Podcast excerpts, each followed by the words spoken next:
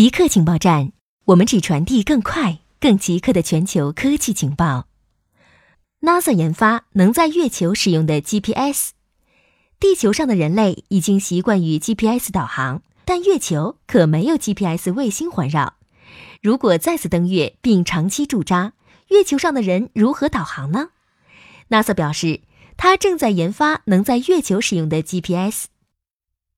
戈达德太空飞行中心的团队研发了一种使用特殊高增益天线的新型导航计算机，以及一种超精确的时钟，并且对早期的 NavCube 太空 GPS 系统以及我们手机里都有的地面 GPS 系统做了改进。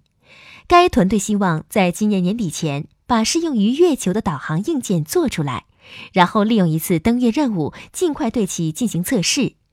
幸运的是，随着阿尔特弥斯登月计划被提上日程，看起来他们不会找不到机会。研究发现，短期运动有可能让你变得更聪明。科学家利用小鼠发现，短时间运动促进了基因激活。研究人员发现，当某项基因被短时运动激活时，它会促进海马神经元树突，它会促进海马神经元树突集及突触形成的位置的少量生长。而海马是与学习和记忆相关的大脑区域。研究报告发表在《电子生活》期刊上。这项研究表明，爆发性运动足以让大脑为学习做好准备。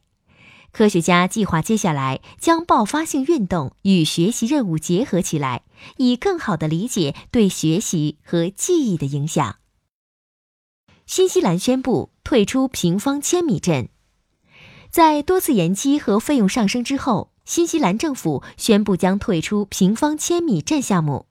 平方千米阵是一个雄心勃勃的射电望远镜阵列，在非洲和两个大洋洲两个大陆建造庞大望远镜阵，有效接收面积可以达到大约一平方公里，灵敏度将比目前世界上最大的射电望远镜还要高几十倍。这个项目在新西兰引发了激烈争论。认为向该项目投入数十亿元不明智，认为它只受益于少数天文学家。新西兰目前是平方千米阵组织的十个成员国之一。研究称，种树是最有效的应对气候变化方案。发表在科学期刊上的一项研究称，种树是最有效的应对气候变化方案。研究显示。可用于植树的空间比之前认为的大得多。如果都种上树，能将大气中的二氧化碳减少四分之一。但其他研究人员认为，该研究好的难以置信。树能吸收二氧化碳，这是众所周知的事实。但需要多少树才能对气候变化产生影响？而树又需要如何分布？